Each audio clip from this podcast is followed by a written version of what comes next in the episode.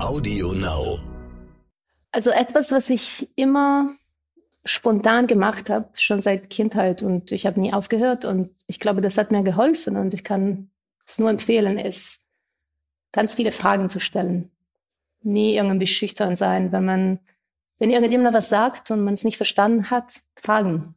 Mhm. Ähm, weil manchmal ist es den Leuten selbst, die da reden, nicht klar, was jetzt sagen wollen. Absolut. Das habe ich auch schon mal erlebt, ja. Und wenn man nachfragt, dann äh, kann man zusammen irgendwie klären, worum es ging. Und, äh Die Boss. Macht ist weiblich. Guten Tag. Mein Name ist Simone Menne. Ich bin Gastgeberin des Stern-Podcasts Die Boss. Und heute spreche ich mit einer Frau, die wirklich ziemlich einzigartig ist. Jedenfalls für mich. Sie hat Luft- und Raumfahrttechnik studiert. Sie ist Kampfpilotin. Sie ist Astronautin und war 200 Tage auf der ISS. Und damit war sie die erste Italienerin und die zweite Frau der EASA. 2022 wird sie als Kommandantin auf die ISS gehen. Und sie hat auch noch ein Buch geschrieben. Samantha Cristoforetti, ich bin so froh, dass ich heute mit Ihnen sprechen darf. Und es ist für mich ein so unbekanntes Gebiet, dass ich überzeugt bin, ich werde wieder ganz viel lernen. Guten Tag. Dankeschön. Vielen Dank. Gleich die erste Frage betrifft etwas, was nur Sie uns beschreiben können. Denn ich gehe fest davon aus, dass niemand von unseren Zuhörerinnen und Zuhörern jemals Schwerelosigkeit erlebt hat. Wie fühlt sich das an? Ich beschreibe das manchmal ähm, mit diesen Wörtern, so eine Explosion der Freiheit. Also ich habe das als ja ein Gefühl der Freiheit empfunden, einfach so schwerelos schweben zu dürfen. Ähm, das ist alles, auf Englisch sage ich immer effortless. Da braucht man sich nicht zu bemühen, um sich selbst zu bewegen, um seinen Körper zu bewegen, Objekte zu bewegen. Und man ist nicht auf die zwei Dimensionen begrenzt, ja, auf der Oberfläche, auf dem Boden, sondern man kann richtig den Raum in den drei Dimensionen bewohnen und in allen Orientierungen. Und das, das fand ich irgendwie befreiend. Und war das war das von Anfang an auch ein Ziel? Ich habe Ihr Buch gelesen und da steht drin, dass Sie sich schon auf das allererste Mal der Schwerelosigkeit äh, gefreut haben, als Sie so einen Parabelflug gemacht haben. War das auch ein, eins der Bestrebungen oder was hat Sie zu diesem Träumen und zu diesem ja sehr großen Traum, Astronautin zu werden, gebracht? Das hat in der Kindheit angefangen und ähm, es ist natürlich immer schwer zu sagen und wenn man es versucht, dann weiß man nicht, ob man das auch wirklich richtig in Erinnerung hat. Aber es ist schwer zu sagen, was jetzt in der Kindheit passiert. Aber irgendwann, ich glaube, das war eine Sedimentierung von verschiedenen Eindrücken, die mich dazu gebracht hat, davon zu träumen. Also Teil davon war einfach, ich bin in einem Dorf aufgewachsen, da waren äh, die Sterne, der Sternenhimmel in der Nacht war sehr präsent. Das ist ein bisschen anders als in der Stadt. Äh, und ich habe einfach, das hat einfach Fragen aufgeworfen, ähm, aber auch so eine gewisse Faszination äh, von dieser Schönheit, aber auch das ja, Geheimnisvolle. Ähm, dann, wenn man auf dem Dorf aufwächst, dann kann man auch so ein bisschen abenteuerlicher aufwachsen als in der Stadt, mhm. ähm, ohne dass jetzt die Eltern die ganze Zeit auf dich aufpassen, ja, einfach so mit anderen Kindern. Ähm, und da habe ich, glaube ich, so ein bisschen Abenteuerlust entwickelt und auch ein bisschen ähm, Selbstbewusstsein und, und Vertrauen in mich selbst und in die Menschheit. Ähm, dann habe ich Science Fiction gemocht. Äh, ich, hab, ich war so ein riesiger Star Trek-Fan als, als Kind und dann auch als Teenager noch mehr. Ähm, ich habe so Abenteuerbücher gelesen, Jules Verne, aber auch Emilio Salgari, das ist ein italienischer Autor von, von so jugendlichen Büchern. Ähm, ich habe aber auch schon in der Anf also schon in der Schule, ich war ganz neugierig, also so in der fünften Klasse, da lernt man in Italien normalerweise so, äh, fängt man an mit Astronomie und Planeten und Sternen und dann in der Mittelschule und in der, dann im Gymnasium. Habe ich einfach so diese, ja, also ich habe alles gemocht, ja, auch Literatur und Philosophie und Geschichte, äh, aber ich glaube, am meisten habe ich mich für die wissenschaftlichen Fächer dann interessiert. Also mich hat's auch fasziniert. Mir hat mein Vater dann auch immer von schwarzen Löchern und roten Riesen und weißen Zwergen erzählt. Ich fand das super faszinierend. Aber ich hatte, ich hatte, ich hatte gar keine Vorstellung, dass man das überhaupt werden könnte. Das ist so weit weg als Ziel. Astronautin.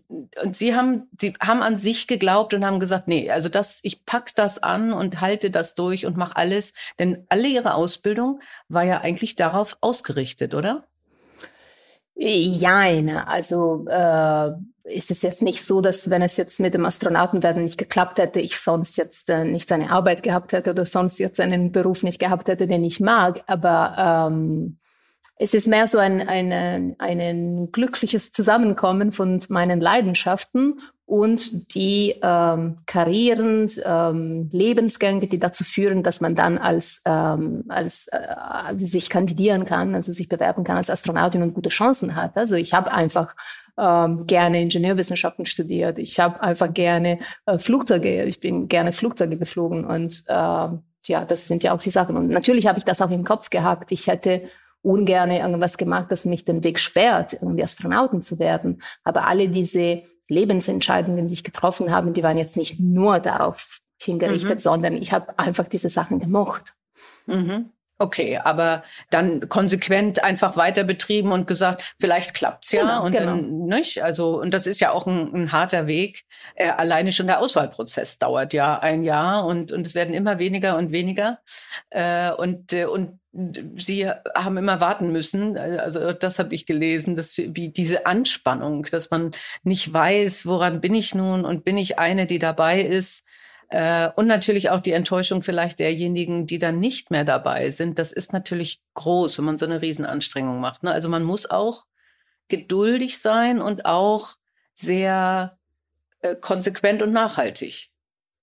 Ja, wenn man, wenn man einmal in der Auswahl, im Auswahlverfahren drin ist, äh, klar, je, je weiter man kommt, desto größer wird auch die emotionelle Investition. Ja, ganz am Anfang sind ja irgendwie 10.000 Leute dabei oder bei unserer letzten Auswahl fast 30.000. Ähm, und dann, dann ist man, glaube ich, nüchtern und sagt, okay, gut, ich meine, was sind jetzt meine Chancen? Aber je weiter man kommt, dann werden es doch weniger und weniger. Ja. Dann sind die Chancen ja. natürlich größer. Ähm, dann ist natürlich dann, also ich war sehr emotional investiert in, in das Ganze. Und dann wäre es natürlich in der Endphase unglaublich enttäuschend gewesen, wenn es doch nicht geklappt hätte. Absolut. Aber alleine die Vorstellung, also Sie sind die einzige Frau von 30.000 Bewerber und Bewerberinnen, richtig? Äh, nee, also 30.000, also jetzt nicht ganz so viele. Ich glaube, 24.000 haben wir okay. jetzt bei der letzten, äh, bei dem Auswahlverfahren, das jetzt äh, läuft. Äh, aber in meinem Fall waren wir 8.500 mhm. oder sowas. Ja. Okay. Und der Auswahlprozess ist ja eigentlich objektiv. Da kommt es nicht aufs Geschlecht an, oder? Äh, nee. Nee, nee, nee. Das, ne? das, das denke ich, man, man will auf jeden Fall die Besten. Und äh, aber was ja immer wieder der Fall ist, was gesagt wird, es gibt viel weniger Frauen in den MINT-Fächern. Ähm, das äh, zumindest in den westlichen Ländern. Ähm, was, was glauben Sie, ist der Grund? Oh Gott, wenn ich das wüsste. das ist die Million-Dollar-Question. Mhm.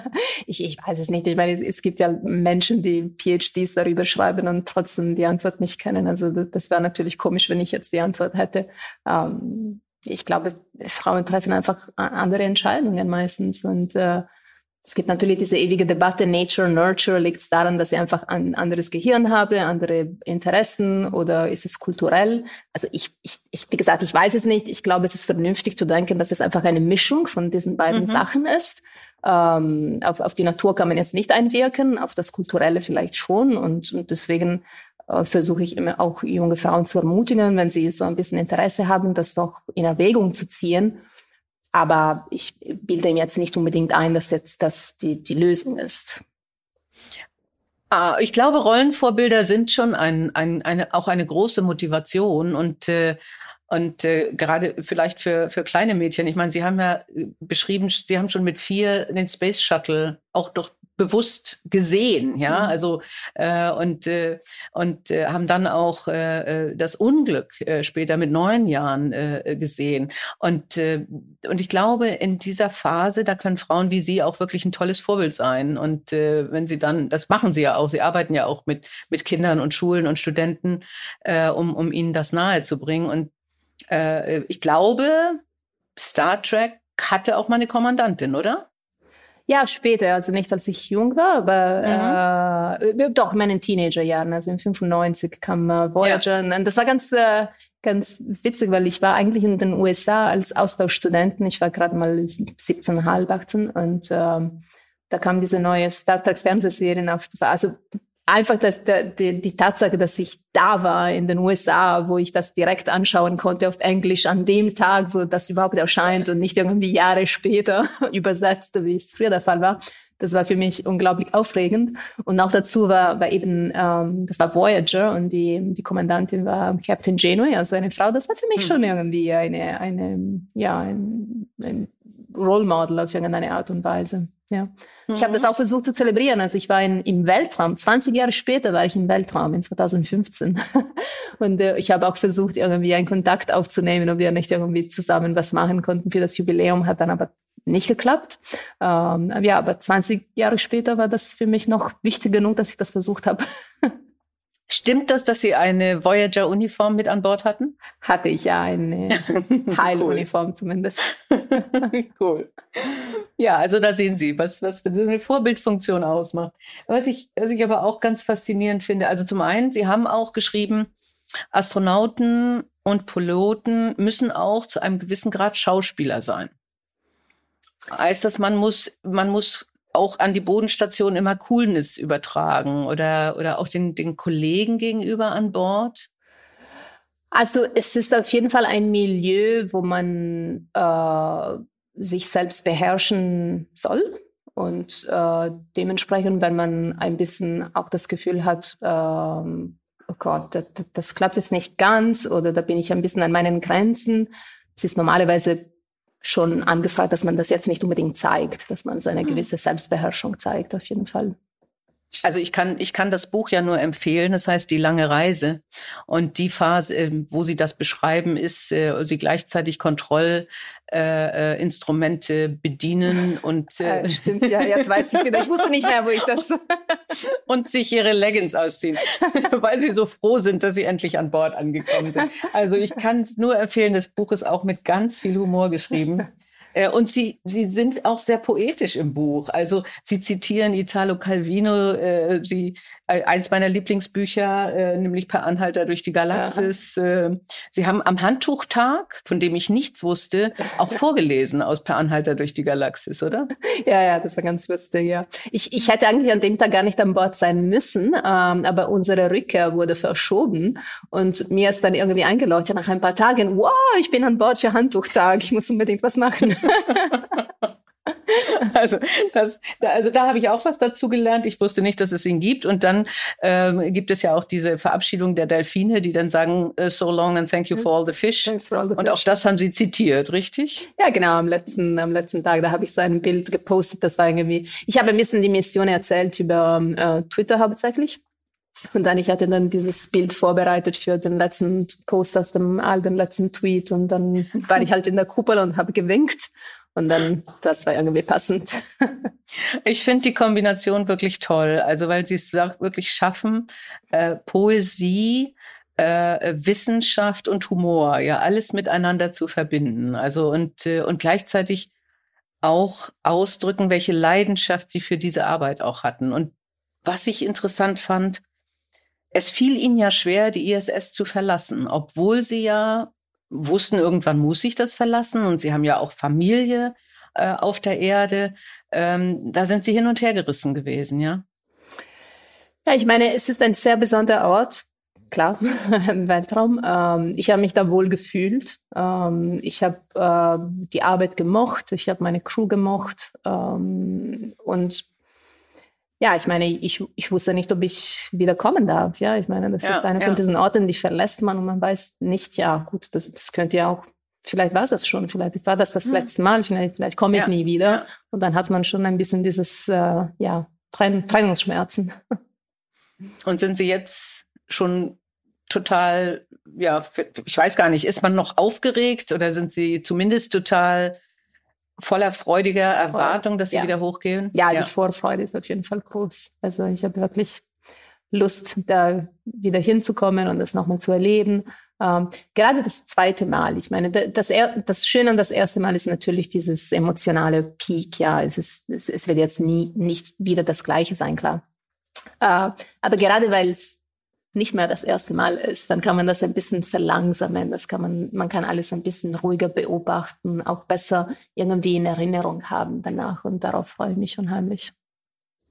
Und Sie sind ja aber auch in einer besonderen Rolle. Also Kommandantin ist dann ja auch, Sie haben die Verantwortung für die ganze Crew und dafür, dass alles so gut es geht funktioniert. Äh, ist das ist das auch eine Verantwortung, die Ihnen auch Respekt macht? Oder sagen Sie, nee, ich weiß ja ungefähr und äh, ich, ich werde das packen?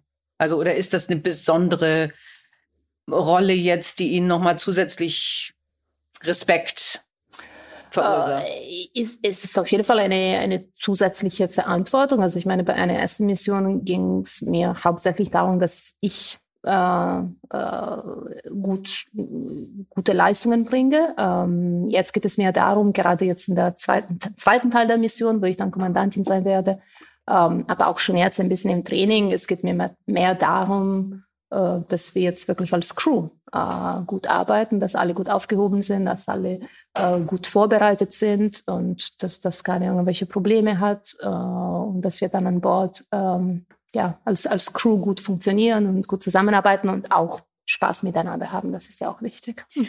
Trainieren Sie auch jetzt schon als Team? Ja, ja. Also ja. mehr und mehr, je, je mehr wir uns dem, dem Start nähern. Äh, aber ja, auf jeden Fall gerade so solche, äh, wir nennen die Emergency Sims, also Simulationen, wo man sich auf Notfälle vorbereitet. Äh, die trainieren wir schon inzwischen als, äh, mhm. als Team. Und Gibt es auch Situationen an Bord? Ich meine, Sie waren ja 200 Tage da. Ich weiß jetzt gar nicht, wie, wie lange werden Sie nächstes Jahr dort bleiben? Ah, steht noch nicht fest, also wahrscheinlich zwischen vier und sechs Monate. Okay.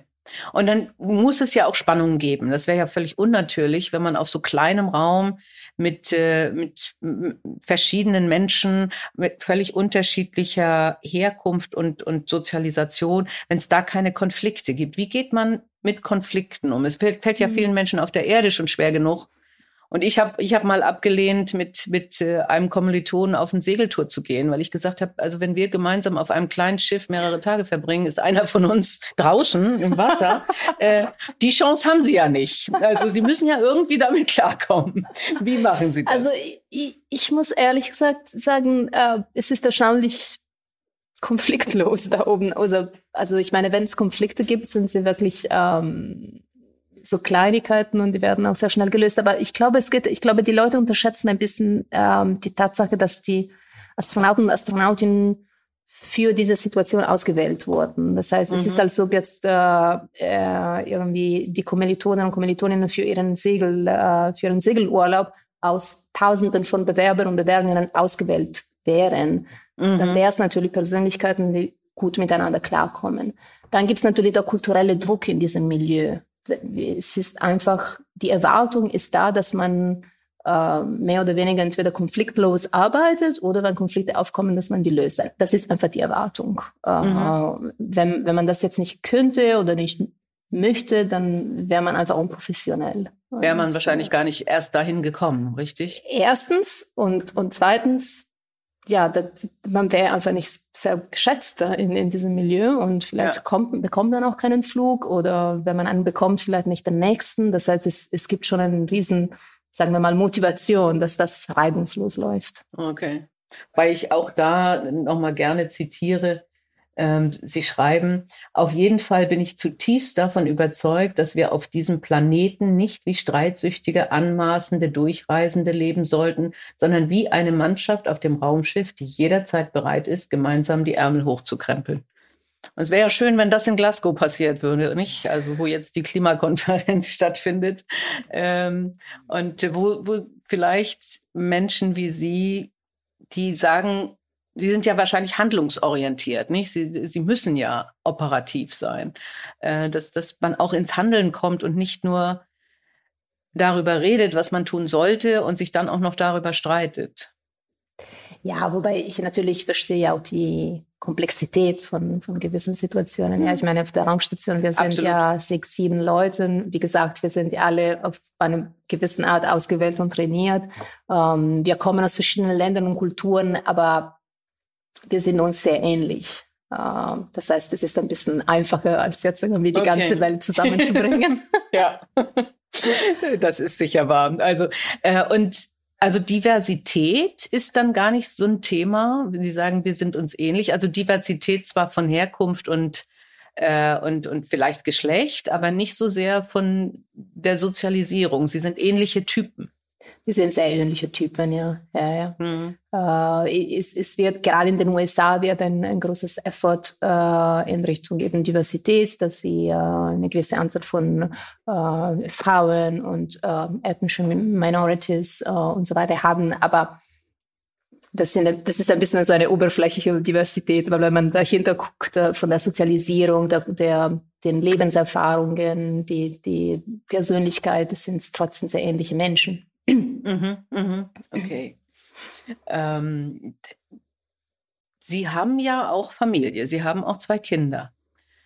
Die hatten Sie, glaube ich, beim ersten Mal, als Sie auf der ISS waren, noch nicht. Hat das was geändert? Haben Sie, haben Sie jetzt, denken Sie, oh Gott, äh, äh es kann ja auch was schiefgehen. Es ist immer noch einer der gefährlichsten Berufe, denke ich, dieser Welt. Ähm, und, und was erzählen Sie Ihren Kindern, äh, was jetzt passieren wird nächstes Jahr? Ja gut, unser, unser Jünger ist noch ein, ein Baby, da wurde das gerade okay. eins geworden, da versteht das okay. alles noch nicht. Ähm, die Ältere, die wird bald fünf und äh, die weiß seit immer, dass, dass Mama irgendwann wieder in den Weltraum geht. Ähm, die hat eine sehr, sehr starke Verbindung zu ihrem Vater. Das ist, glaube ich, mhm. die, die, die Hauptbezugsperson. Das, das wollten wir auch so, weil, weil wir wussten ja, irgendwann bin ich wieder ja. für eine Weile. Ja. Äh, die, die finden das einfach irgendwie cool. Ja, sie, sie weiß, dass, dass, dass ich sie vermissen werde und dass sie mich vermissen wird. Aber insgesamt, ich glaube, das findet sie relativ normal und, und, und cool, dass ich in den Weltraum fliege. Ähm, wir reden jetzt nicht explizit von, der, von den Risiken natürlich. Also ich möchte sie jetzt nicht mhm. erschrecken.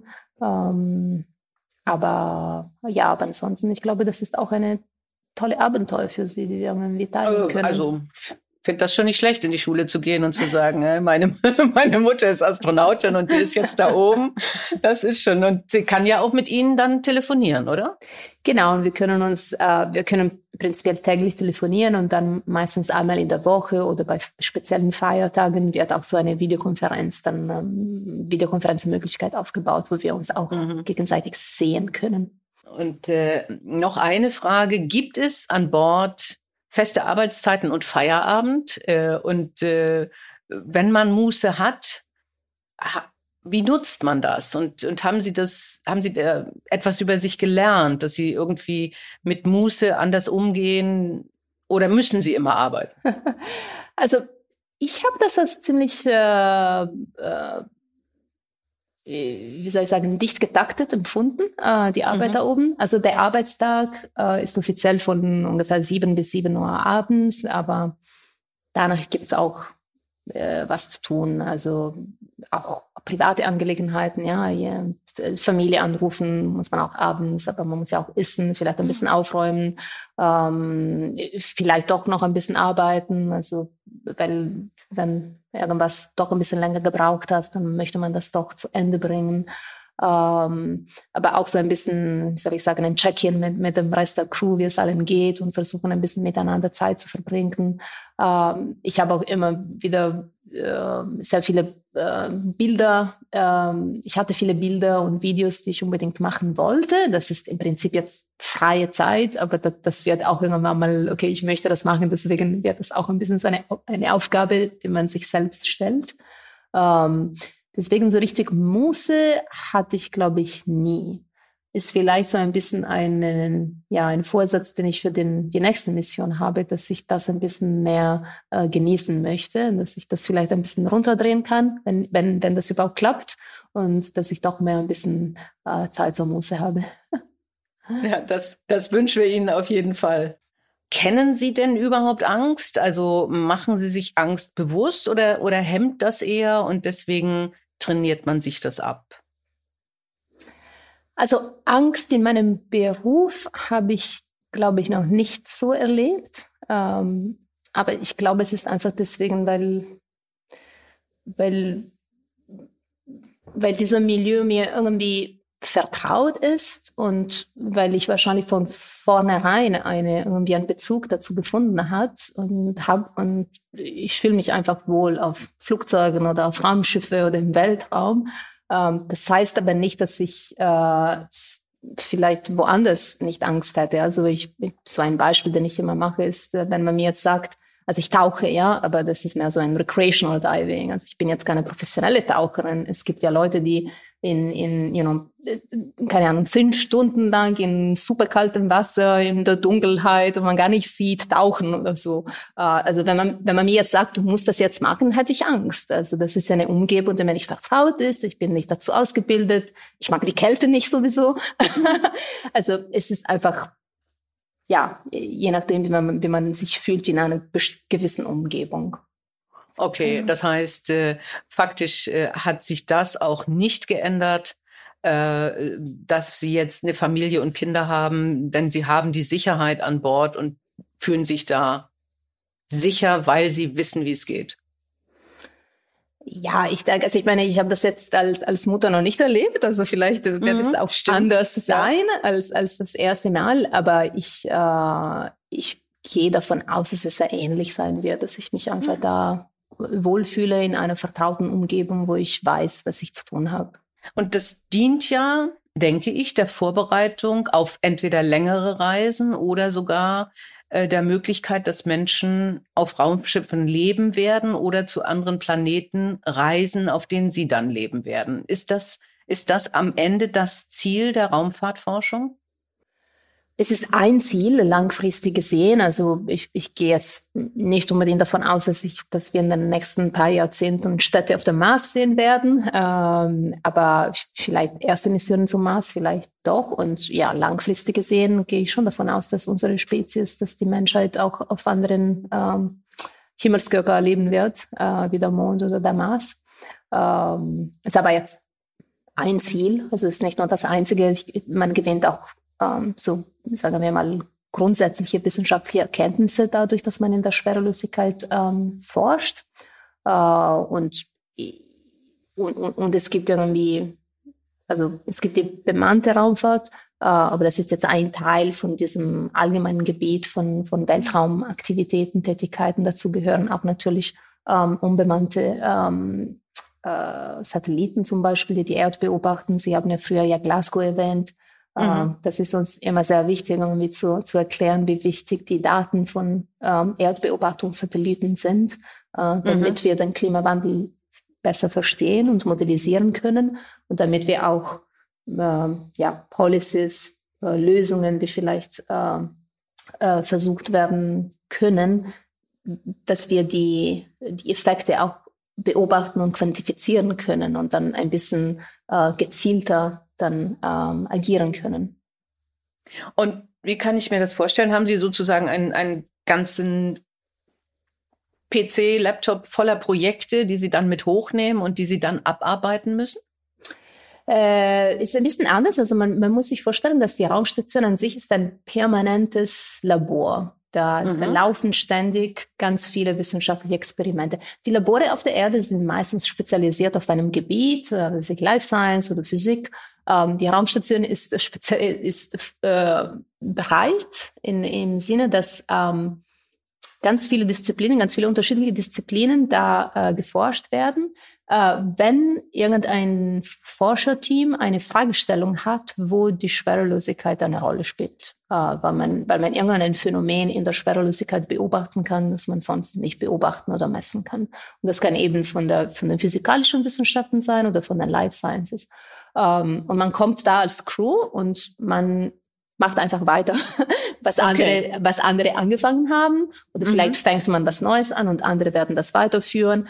Ähm, aber die Aktivitäten selbst werden dann geplant und gesteuert von, vom Boden. Also die, mhm. die, die, die betreiben diesen Labor von, von Boden, die Kontrollzentren. Okay. Und wir kommen da hin und sind mehr so wie ja, Labortechniker und, und mhm. wir, führen die, wir führen die eigenen Tätigkeiten durch äh, für mhm. die Wissenschaftler, die dann auf dem Boden sind. Labortechniker. Okay, ja. In der Schwerelosigkeit. Ich meine, ich habe ich hab, ich hab mir diese Experimente nicht selbst ausgedacht. Ja, ja die, die, nee, ich habe schon verstanden. Und, und ich führe sie einfach durch. Mhm, klar. Also das, äh, ja. Äh, aber wie gesagt, unter sehr besonderen Umständen. Und, und Sie müssen ja auch, auch das habe ich gelesen in Ihrer Ausbildung, äh, äh, durchaus auf den verschiedenen Wissenschaftsgebieten zumindest eine gewisse Eindrangtiefe genau. haben, damit sie es richtig machen können. Genau, damit wir das richtig machen, damit wir das, damit wir das auch richtig kommunizieren können an die Öffentlichkeit, mhm. damit wir uns mit den Wissenschaftlern und Wissenschaftlerinnen überhaupt unterhalten können und so weiter. Ja. ja. Wir fragen immer in diesem, in diesem Podcast auch nach einem Karrieretipp. Nun ist ein Karrieretipp, wie werde ich Astronautin, wahrscheinlich ein bisschen schwierig. Aber gibt es insgesamt etwas, wo Sie so sagen würden, was würden Sie unseren Zuhörerinnen insbesondere, aber vielleicht auch Zuhörern empfehlen, um zu sagen, was, was ist das richtige Verhalten? Was, was kann man tun, äh, um um zufrieden zu sein in seinem Job und vielleicht auch das zu werden, was man gerne werden möchte? Also etwas, was ich immer spontan gemacht habe, schon seit Kindheit und ich habe nie aufgehört und ich glaube, das hat mir geholfen und ich kann es nur empfehlen, ist ganz viele Fragen zu stellen. Nie irgendwie schüchtern sein, wenn man, wenn irgendjemand was sagt und man es nicht verstanden hat, fragen. Mhm. Ähm, weil Manchmal ist es den Leuten selbst, die da reden, nicht klar, was sie jetzt sagen wollen. Absolut. Das habe ich auch schon mal erlebt, ja. Und wenn man nachfragt, dann äh, kann man zusammen irgendwie klären, worum es ging. Und äh, ich erlebe es immer wieder, dass irgendwie nach einem Meeting oder nach einem, nach einem Vortrag dann Leute rauskommen und sagen, das habe ich aber nicht verstanden. Ja, wenn du das nicht verstanden hast, wieso hast du nicht gefragt? Also immer mhm. fragen. Mhm. Okay, ja, das ist ein, ein sehr guter Tipp. Und manchmal kann man damit wirklich auch manches entlarven, wenn jemand wirklich nur blendet, aber manchmal auch wirklich vielleicht Denkfehler feststellen, nicht? Genau. Und, und, derjenige, den man fragt, der ist dann auch sehr dankbar und sagt, oh, danke für diese Frage. Da habe ich noch nicht drüber nachgedacht und kann sich dadurch weiterentwickeln oder sie, ne? Ja. Also von daher glaube ich auch, ist, ist Fragen ganz, ganz, ganz wichtig. Ich möchte noch einen anderen Aspekt des Themas Weltraum äh, ansprechen. Äh, sie sind Star Trek-Fan. Nun ist ein 90-jähriger Captain Kirk in den Weltraum geflogen. äh, und, und es gab eine russische Filmcrew, die auf der ISS einen Film gedreht hat. Ähm, und ich höre viele Leute und ich selber denke das ähnlich. Ich verstehe, dass wir viel Geld für Forschung ausgeben. Ich verstehe nicht, dass wir viel Geld für so etwas ausgeben. Ist das richtig oder sagen Sie, nein, das hat schon seinen Wert, weil es viele Menschen vielleicht ja auch für den Weltraum begeistert, wenn so ein William Shatner jetzt da tatsächlich da oben ist und den Traum, den er vielleicht als Schauspieler gespielt hat, jetzt wirklich erlebt hat, noch im späten Alter. Wie sehen Sie das? Das sind meistens so private Projekte. Also mit dem russischen Team war es ein bisschen anders, aber ähm, aber ansonsten sind diese Filmcrews, von denen man äh, manchmal hört, also Tom Cruise äh, war mal in den News, dass er vielleicht so einen Film drehen möchte. Und dann dieser Flug von William Shatner, das sind private Unternehmungen. Also das mhm. sind jetzt keine öffentliche irgendwie Forschungsgelder, die dafür mhm. verwendet werden, im Himmels Willen. Ähm, in der Hinsicht, also das ist, ja, das ist so ein bisschen an der Grenze von äh, Entertainment und Marketing und, und neue private Unternehmungen in der Raumfahrtbranche, die im Allgemeinen doch zu begrüßen sind, weil ähm, je mehr passiert im Weltraum, je mehr Starts einfach erfolgen in einem Jahr, desto ähm, billiger wahrscheinlich wird die Technologie, zuverlässiger, desto mehr lernen wir. Also dementsprechend, wenn, wenn irgendwelche private Menschen Geld dafür bezahlen möchten, um Filme in den Weltraum zu drehen, für uns ist dann ein extra Start, extra Daten, okay. extra Erfahrung, Aha. extra Zuverlässigkeit der Technologie und so weiter. Also dementsprechend wieso nicht. Denn vieles, vieles von was wir heute als sehr alltäglich wahrnehmen, ist ja durchaus äh, aus Weltraumtechnik entstanden, nicht? Also und äh, ja, ja, klar. Also nicht, also ob da, ich, äh, Teflon oder ich weiß nicht was alles, ja. Also ja, Teflon glaube ich ist so ein Urban Legend, aber ähm, okay. also ich, ich, glaube, das ist einfach so sehr embedded in unserem Leben, das das nehmen wir gar nicht mehr wahr. Also das die ähm, äh, Telekommunikationssatelliten, die Tatsache, dass wir mit der ganzen Welt äh, äh, kommunizieren können oder dass unser GPS-Navigationsgerät äh, irgendwie direkt zur Haustür führt. Ähm, das, das kommt natürlich alles von, von Weltalltechnologie, von Satelliten. Ja. Ja, die Tatsache, dass wir jetzt uns sehen und auch miteinander reden, natürlich auch. Nicht? Genau. Also, das, äh, ja. okay. Sie sind ja wirklich äh, sehr international, auch schon in ihrer Ausbildung unterwegs gewesen und äh, waren in Russland, waren in USA, äh, sind Italienerin, leben jetzt in Deutschland. Ähm, gibt es irgendwas, wo Sie sagen, das könnte Deutschland vielleicht lernen, insbesondere beim Thema Gleichstellung der Frau. Da sind wir immer noch ziemlich weit unten, wenn wir irgendwie uns anschauen. Äh, hier gibt es immer noch diesen Ausdruck Rabenmutter. Äh, hier gibt es viel weniger Frauen, die arbeiten. Machen da andere Länder was besser? Gibt es da etwas, wo Sie sagen, ey, das ist doch echt ein, ein Benchmark, äh, das könnte Deutschland doch auch mal ausprobieren? Ich weiß es nicht. Also ich, ich muss sagen, über dieses Thema werde ich äh, in allen Ländern interviewt und, und äh, okay. überall, überall hat man das Gefühl, dass es nicht ganz äh, reibungslos klappt mit der äh, Gleichstellung von Frauen gerade im Beruf. Ähm, deswegen, also ich, ich, ich gehe da, also und, und ich kenne mich ehrlich gesagt nicht genug aus in, in den unterschiedlichen äh, Policies und so weiter. Also, also es gibt jetzt nicht etwas, das, das, das äh, so offensichtlich ist, dass ich irgendwie mich dazu äußern könnte. Noch eine Sache, die fand ich super romantisch. Und das, äh, das ist ja so persönliche Aspekte, äh, finden ja unsere Zuhörerinnen und Zuhörer auch immer ganz toll.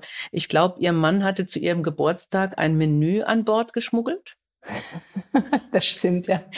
mögen das Sie, war, mögen das Sie war, das erzählen? Ja, das war ziemlich, äh, ziemlich erstaunlich. Also ähm, ich habe als ESA, also wir ESA-Astronauten allgemein haben wir so ein bisschen diese Möglichkeit, dass wir für unseren Flug normalerweise so ein paar Gerichte extra für uns äh, machen lassen dürfen. Äh, die ESA hat, hat so ein kleines Budget und normalerweise dann gibt ein Unternehmen auch so ein bisschen finanzielle Unterstützung und da gibt es so ein paar extra für uns gemachte Gerichte.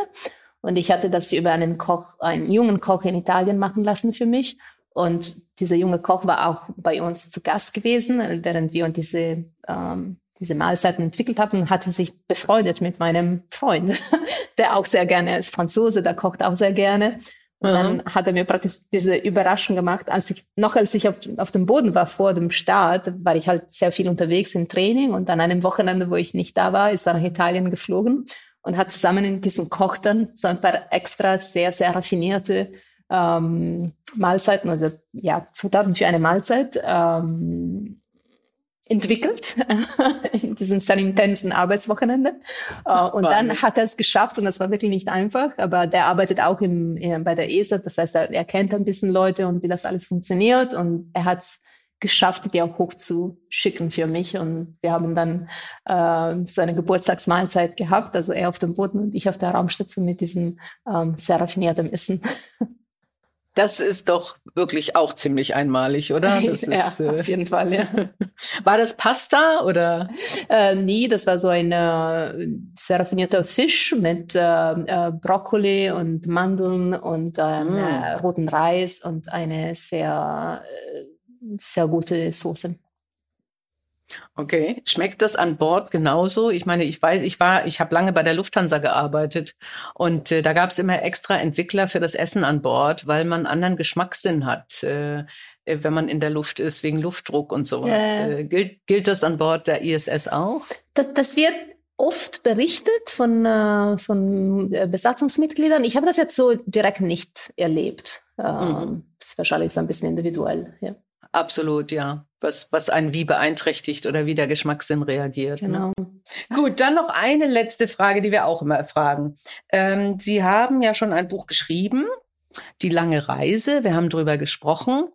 Äh, und wir fragen immer am unsere die Dame, die mit der ich rede, mit meiner Interviewpartnerin, was wird der Titel ihrer Autobiografie sein? Also wenn Sie denn 100 Jahre alt sind äh, und zurückgucken. Oh, wow, Was könnte da der Titel sein? Oh gosh, äh, da könnte man wochenlang darüber denken.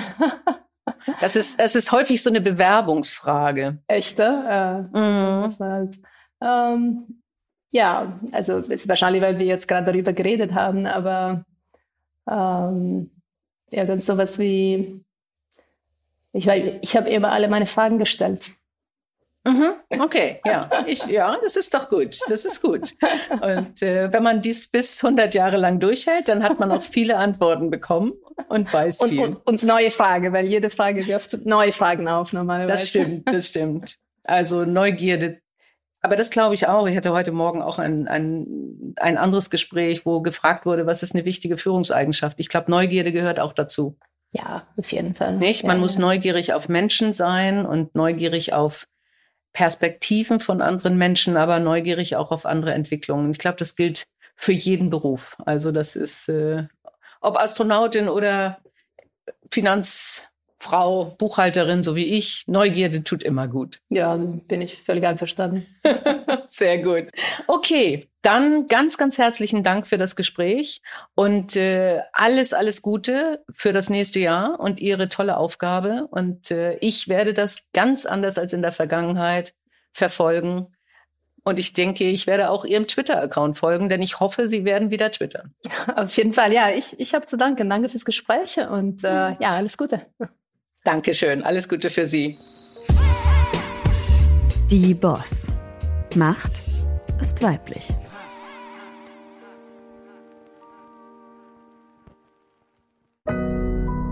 Audio Now.